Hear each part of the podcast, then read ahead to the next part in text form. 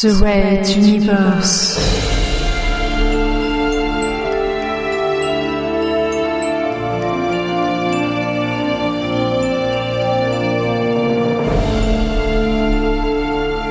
La plus grande saga galactique jamais entendue en podcast.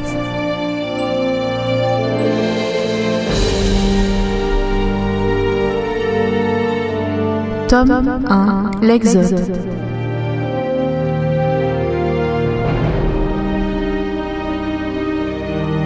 Chapitre 2 Au commencement était la flotte. Onzième partie.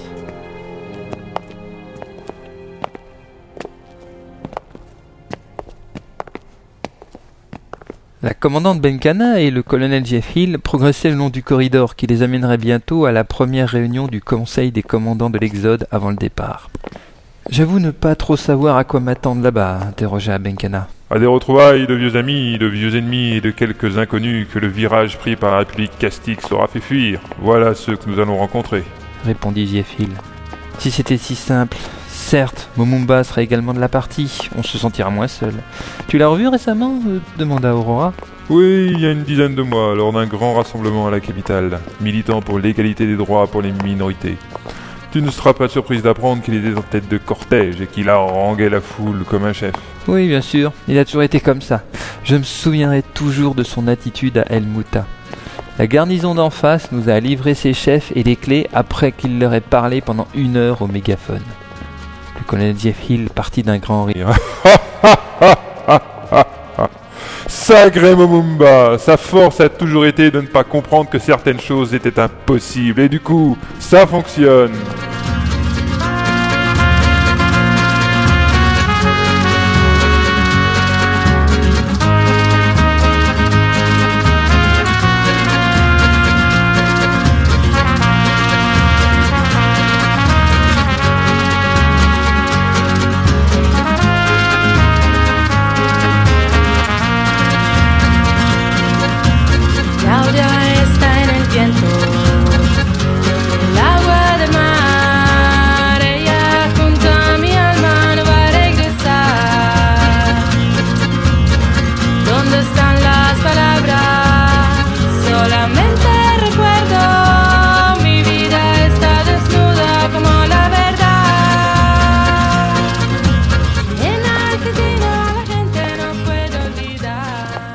Mais dis-moi, John, interrompit Benkana, comment comptes-tu aborder ta rencontre, toi, avec le général Sterling? Et ne me dis pas que vous allez tomber dans les bras l'un de l'autre. Hmm. Sterling Price s'est pris une raclée et il l'a toujours admis. La bataille des Monts Athos, c'est loin et nous nous sommes croisés déjà une fois par hasard. À l'époque, on s'était promis de refaire la bataille sur le papier avec des pièces d'échecs.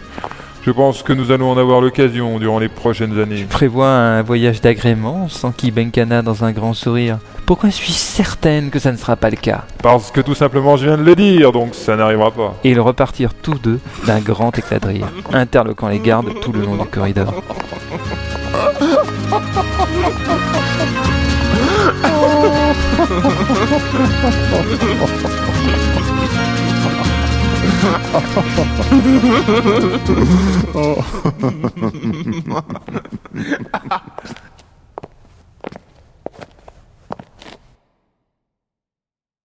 La première rencontre allait donc avoir lieu dans le transporteur numéro 1. Après tout, cela paraissait logique. Au fur et à mesure des rencontres, on changerait de vaisseau pour des raisons de commodité, mais également pour souder un peu plus les élites et les faire se déplacer à l'intérieur de la flotte. La salle de réunion du premier transporteur, proprement dite, était un quadrilatère simple encadrant une table circulaire destinée à accueillir une dizaine de personnes au plus. De dimension modeste, elle n'en possédait pas moins les dernières technologies. Au centre de la pièce, descendant du plafond, la pointe d'un émetteur holographique permettait d'afficher par exemple des cartes spatiales juxtaposées. Un des derniers coutus gadgets en vogue dans les administrations. Ce n'était pas la salle de meeting principale du vaisseau, mais comme cette première réunion était informelle, sans les collaborateurs de chacun, elle convenait parfaitement. Benkana et passèrent les plantons de garde, puis le sas étanche, et pénétrèrent dans la salle. Ils étaient évidemment les derniers.